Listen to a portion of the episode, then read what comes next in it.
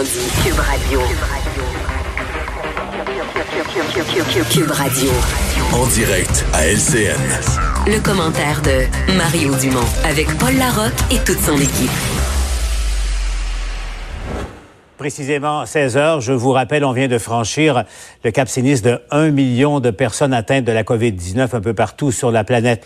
Chez nous, le premier ministre François Legault s'est fait rassurant sur un aspect de la situation. Le Québec, dit-il, a assez de respirateurs mécaniques pour faire face euh, au pire des scénarios. Maintenant, il ordonne aux policiers de, se montrer beaucoup plus sévères et imposer des amendes qui pourraient atteindre 6 000 dollars pour les contrevenants qui ne se soumettent pas aux consignes un peu partout euh, au Québec. Je vais maintenant à joindre mes camarades Emmanuel Latraverse et Mario Dumont. Mario, que je rejoins dans les studios de Cube Radio. Je salue tes auditeurs, euh, Mario. Si vous voulez, tout de suite, on va aller retrouver Michel Lamarche du côté euh, d'Ottawa pour faire le point de la situation. Et euh, le, le, le, nerf de la guerre en ce moment, Michel, c'est acquérir du matériel de sur la planète. Là, il y a une sorte de course mondiale qui est en cours. Oui, et d'ailleurs, les ministres et le premier ministre avaient averti les Canadiens au cours des derniers jours, Paul. On nous avait dit on doit absolument bonifier la production domestique parce que là, la demande globale, mondiale, pour l'équipement de protection et l'équipement médical, c'est beaucoup trop grand.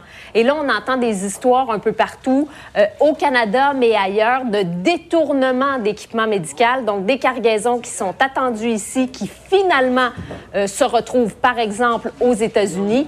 Euh, on nous dit du côté du gouvernement canadien que c'est une situation qui est très préoccupante. Et on nous dit également que les discussions, Paul, ont commencé avec les Américains. Même si on sait que la situation est grave là-bas, on veut absolument que ce qui est attendu au Canada, ça arrive au Canada. On peut écouter là-dessus le premier ministre et sa vice-première ministre. On est très inquiet à ce niveau-là et on va faire des, des suivis. Je comprends la préoccupation du, et du euh, premier ministre Legault et euh, d'autres gens. Nous sommes en train de travailler sur ça, mais je veux vraiment souligner que même aujourd'hui, euh, et nous avons une situation grave au Canada, mais je pense que tous les Canadiens comprennent qu'aux États-Unis, la situation est aussi très, très grave. Et même dans cette situation, nous avons vraiment une bonne communication. La réalité, Michel, c'est que pour l'instant, chacun tire sur son côté de couverte sur, sur la planète. Il y aura de toute façon une réunion téléphonique des premiers ministres au cours des prochaines heures.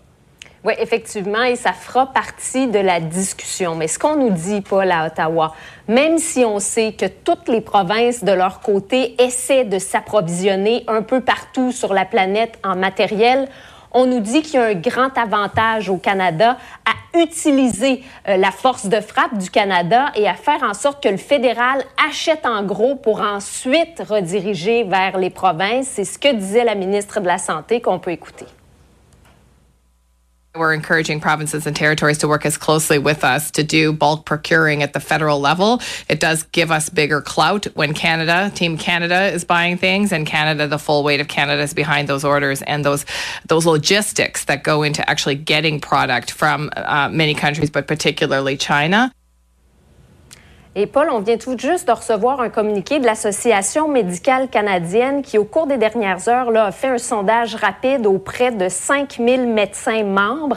Et ce qu'on nous dit, c'est que les médecins révèlent une pénurie de masques et de fournitures beaucoup plus importante que ce qui était anticipé et beaucoup plus importante, nous dit-on, que ce que disent les politiciens au moment où on se parle. Imaginez, Michel Lamarche à, Ottawa. Mario, euh, Emmanuel, parce que du côté de Québec, euh, aujourd'hui, le premier ministre Legault a, a admis qu'il y a une sorte de, course qui est en cours un, peu partout sur la planète et on fait tout euh, ce qui est possible pour obtenir de, de ces masques-là. voyez un peu comment ça se passe sur le terrain selon ce que M. Legault a révélé tout à l'heure. Contre qui vous vous battez?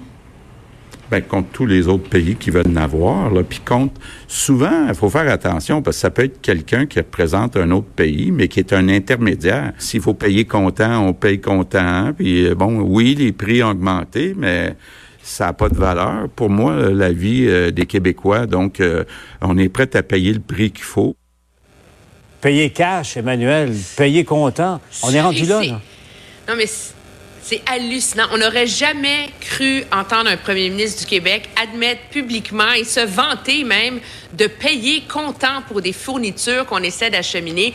Je pense que ça montre euh, l'étendue des mesures, des risques. Euh, et que prennent les gouvernements pour essayer de sécuriser là, euh, ces masques sacrés dont tout le milieu de la santé a euh, besoin.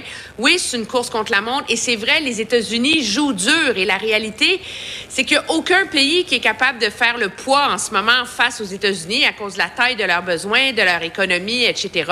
Et c'est ce qui complique gravement la chose. Moi, je soulignerais, J'ajouterais que quand on entend le gouvernement fédéral dire, écoutez, essayons de coordonner ça à l'échelle fédérale, il y a aussi, il y a pas seulement le fait que Ottawa pense qu'ils vont mieux réussir que les provinces. Je pense pas que c'est ça. Je pense que Ottawa veut éviter aussi qu'à terme, une fois que le Canada va atteindre le pic, qu'on va éviter de voir les provinces se lancer dans une surenchère entre elles. Et c'est ça le risque aussi qui pèse au Canada en ce moment. Mm. C'est que si chacun est dans cette course-là à payer comptant puis à mettre des policiers sur des avions, ben ça va, on, veut pas se mettre à jouer dur entre les provinces canadiennes non plus. Et c'est cette surenchère, Mario, à laquelle on assiste aux États-Unis, là, entre États. Euh, c'est la compétition euh, ouverte en ce moment. Mais, mais en même temps, bon, il n'y avait pas assez de, masques en réserve au Canada, mais ça, laissons le passer de côté. arrivons à, l'urgence actuelle, Mario. Est-ce que le Québec doit continuer de son côté à, tout mettre en œuvre pour en obtenir, tout en assurant une coordination nationale en ce moment? Ben oui. Absolument. Moi, je pense qu'il faut, oui, euh, il faut se fier qu'Ottawa va continuer son travail, puis le gouvernement fédéral, qui a obtenu d'ailleurs des livraisons au cours des, derniers jours. Mais je veux dire, euh, M. Legault s'assoira pas sur ses mains. Puis c'est drôle, dans cette conférence de presse-là aujourd'hui, moi, je, je voyais le PDG, je voyais le PDG rebondir. Là, un PDG de compagnie, à un moment donné, il en faut des masques, ben, il en faut. On en trouve. Il y a des affaires que dans des gens qui ont vécu le secteur privé ont comme une obligation de résultat que, tu sais, si ta compagnie va, va, va arriver à malheur, ça, ça, ça se règle pas, là, ben tu le règles. Tu peux pas juste faire un comité, un processus, tu trouves des solutions. C'est un peu le, logo venant du monde des affaires qu'on a vu apparaître. Ceci dit, pour ce qui est du comptant, je vais faire quelques vérifications. Il y a peut-être une mauvaise interprétation. Je suis pas sûr que payer comptant, ça veut dire une pile de, de, de brun, une pile de cash. Je pense qu'on veut dire payable sans crédit. Là. Non, mais payable sur livraison. En d'autres termes, on, on fait pas crédit, on paye sur livraison, c'est-à-dire que et, pas, non pas un 30 jours comme les gouvernements sont habitués à payer. Là. OK, c'est ça. Donc, la question là, des, masques, entre autres choses, elle est vitale en ce moment. C'est la, priorité des priorités, on le comprend. Mais aujourd'hui, on a appris quelque chose de très important également dans, euh, quand il est question de vie ou de mort, euh, lorsque les gens sont atteints. Et euh, c'est la première fois que le premier ministre se fait très rassurant là-dessus. Réécoutons-le dans nos scénarios les plus pessimistes, on a assez de respirateurs. Donc, il n'est pas question de commencer à choisir des personnes à qui on donnera un respirateur, puis d'autres personnes à qui on n'en donnera pas. Il va en avoir pour tout le monde, même dans le scénario pessimiste. Emmanuel, c'est hyper important ce qu'on vient d'entendre là. Oui, parce que les masques sont le nerf de la guerre, mais ultimement, les respirateurs encore plus, parce que c'est le manque de respirateurs qui limite la capacité de soins en soins intensifs et qui force, comme on l'a vu en Italie, des médecins à faire les choix déchirants entre quels patients on sauve et on ne sauve pas. Moi, je suis rassurée d'entendre le premier ministre Legault dire ça. Je pense que tous les Québécois le sont. Mais à partir du moment où M. Legault dit ça, là, ça augmente la pression. On en revient là encore à cette histoire de scénario. On en a assez des respirateurs dans le pire des scénarios. C'est le pire des scénarios dans la mesure où tout le monde continue à respecter les mesures des confinements. C'est lequel des pires des scénarios? C'est un, peu, on, navigue mm. encore dans une espèce de, de brouillard là, sur... Euh, quel est l'état de la situation et où vers où est-ce que le Québec se dirige. Mhm. Et je pense qu'on va mieux comprendre la nature de cette promesse-là de M. Legault une fois que le gouvernement sera en mesure de la clarifier objectivement et de nous dire, ben, c'est tant de respirateurs pour tant de cas dans le pire des cas. Mais c'est quoi ce pire-là? Mhm. Objectivement, personne ne le sait à ce où on se parle. Mario. Mais c'est la chose. Ce qu'il a dit, surtout pour les personnes plus âgées, c'est probablement la chose la plus rassurante parce que de toutes les horreurs qu'on a entendues en Italie, c'est probablement l'horreur des horreurs. Quand on entend des récits, puis j'en ai lu, là, écrits par des médecins, traduits en français, qui disent, on n'a pas été, les médecins disent, nous, on n'a pas été formés, on n'est pas à l'université pour faire ce choix-là, de dire, ah ben là, lui est plus jeune, je vais y mettre le respirateur, l'autre est trop vieux, il va mourir pareil. Les médecins ne peuvent pas croire qu'ils ont eu à faire ces choix-là, puis on disait, c'est ce qu'il faut pas qu'il arrive ici. Mais Emmanuel a raison de le dire.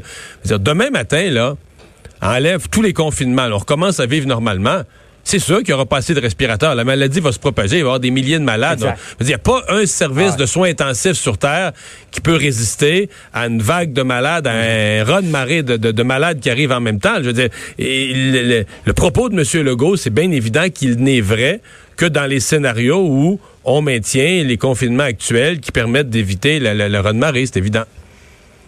Et euh, rapidement, je vais vous entendre là-dessus, Emmanuel, d'abord, euh, on l'a entendu, l'appel du pied, euh, même l'impatience du premier ministre qui a levé le ton là, concernant les récalcitrants, qui a carrément invité, même, je dirais, donné la directive aux, divers corps de police d'intervenir tout de suite et, d'émettre des contraventions.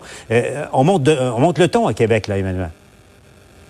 Oui, mais bravo, là, parce que l'alternative, c'est soit on punit les récalcitrants avec des amendes qui commencent à 1000 dollars et voire aller plus loin, ou le gouvernement punit l'ensemble de la population et met en place un régime là, de sauf-conduit, de laisser-passer, etc., où la mairesse de Montréal ferme tous les parcs de la ville.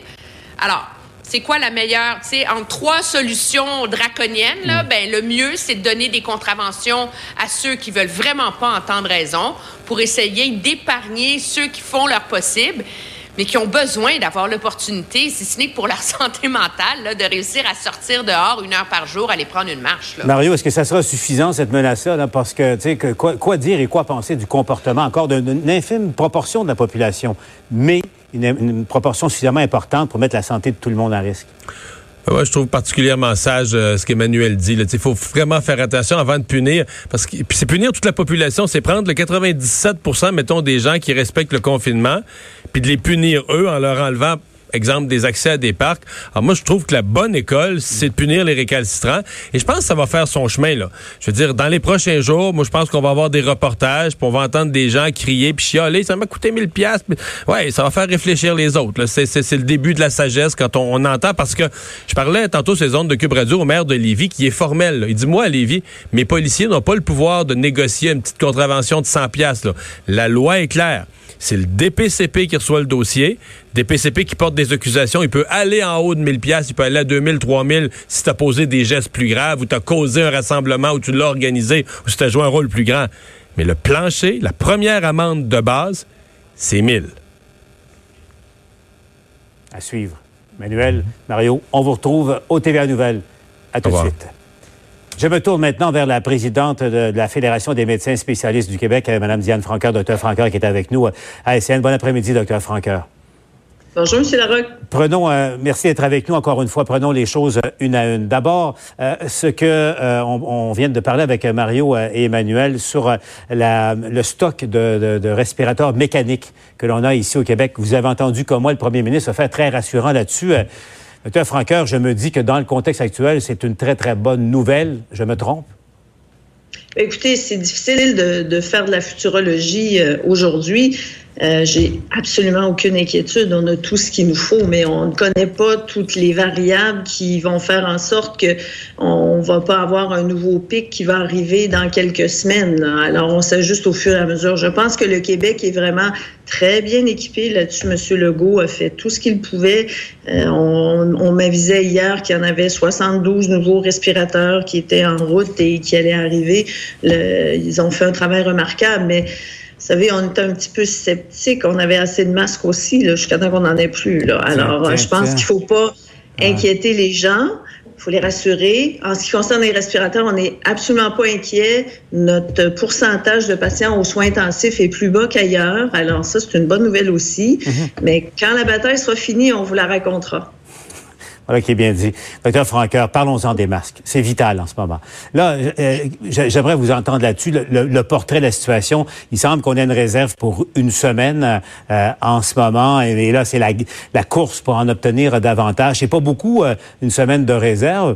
Est-ce que c'est suffisant pour permettre, comme la ministre de la Santé le laissait entendre tout à l'heure, de, de, reprendre certaines opérations autres qui sont pas reliées à la COVID-19 qu'on avait suspendues au cours des dernières semaines? Portrait de la situation, docteur Franca. Ben, écoutez, une semaine, c'est très, très court. Nous, ce qu'on a recommandé, c'est qu'on reste en mode urgence, comme la fin de semaine, pour garder les stocks pour les gens qui seront au front. Euh, cela dit, bon, la bonne nouvelle, c'est que, vous vous souviendrez, lundi, M. Legault a dit trois à 7 jours. Après ça, ben, on pensait que c'était un poisson d'avril, de passer de 7 jours à une semaine. Pour nous, c'était un peu du surplace, là, mais au moins, on n'a pas diminué la réserve. Ce qu'on a demandé à tout, au ministère ce matin, c'est qu'on veut savoir on en a besoin combien par jour? Parce que M. Legault a dit des centaines de milliers tous les jours. OK, parfait. Alors, si j'ai besoin de centaines de milliers, je vais m'assurer d'avoir mes centaines de milliers, puis quand j'en aurai plus que des centaines de milliers, ben là, on fera des petites réserves comme un écureuil, puis quand j'en aurai assez, on pourra faire de la chirurgie. Mais en attendant, il faut, faut s'assurer qu'on puisse protéger nos travailleurs. Et vous savez, ce matin, ben pas ce matin, tout à l'heure, j'ai fini mon, mon mot membre parce que j'écris à mes membres tous les jours pour les tenir au courant de l'actualité. Et je leur ai dit très clairement, d'utiliser tout leur bon jugement. Les N95, là, on le sait qu'il en manque partout. On a demandé à ce qu'ils soient recyclés. faut pas les jeter aux poubelles. On a demandé à ce qu'ils soient utilisés pour ceux qui en ont vraiment besoin. Alors, c'est pas acceptable que n'importe quel professionnel de la santé, incluant les médecins, se promène dans un hôpital avec un N95 s'il n'est pas dans les voies respiratoires. Il faut vraiment que je puisse protéger mes anesthésistes, mes ORL, mes ophtalmos, mes pneumologues, mes chirurgiens thoraciques, tout le monde là, qui joue dans, dans, dans le nez, la bouche, les, les sécrétions et les poumons. Là, c'est eux qui en, ont qui en ont besoin en premier. Quand on en aura trop, on pourra en donner à tout le monde, mais pour l'instant, on est rationné. On doit tous faire notre effort collectif. Donc, vous aussi, vous gérez la rareté hein, en, se laissant, Dr. Franqueur, si je vous comprends bien, euh, il n'y a pas le niveau de confort en termes de quantité de masques en ce moment pour reprendre euh, peut-être des opérations euh, qu'on aurait qu'on a suspendues depuis, depuis quelques semaines. Est-ce que c'est c'est bien ce que je comprends, Dr. Franqueur? Ah, tout à fait. Puis, vous savez, je tiens encore à rassurer les gens qui ont un cancer. On veut pas vous rendre plus malade que vous ne l'êtes déjà d'opérer quelqu'un qui a une santé précaire ou qui a un cancer et de l'amener aux soins intensifs qui, où il y a un risque important de contamination avec la COVID, c'est handicaper tout votre pronostic parce qu'après, on ne pourra pas continuer les traitements avec de la chimio, de la radiothérapie si on en a besoin. Alors, il faut prendre tout ça en considération. Mais hier, j'ai demandé à tous mes chirurgiens de revoir leur liste. Aussitôt qu'on va avoir des masques, vous allez voir comment on se retourne de bord vite. Là. Vous allez avoir un appel le lendemain matin, ça va être tout bouqué. Là. Tout le monde va être prêt, les dossiers vont être prêts, tout va rouler. Ce qui nous rappelle encore une fois à quel point cette course pour obtenir des masques, elle est vitale en ce moment. Mais merci beaucoup, docteur Franqueur, d'avoir été avec nous. Je vous en prie. Bonne journée. Dans un instant, Félix, justement, euh, cette rareté des masques inquiète pas seulement les gens dans la santé, ça inquiète les policiers aussi. C'est encore la guerre des masques. Selon nos informations, il y a 32 services de police municipaux qui ont reçu une note de la direction du, ministère de la Sécurité publique de faire l'inventaire de leurs masques et les policiers craignent de devoir les remettre pour les médecins.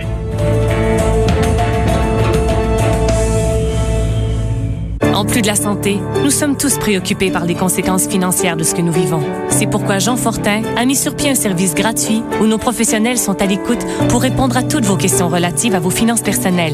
1 877 liberté jeanfortin.com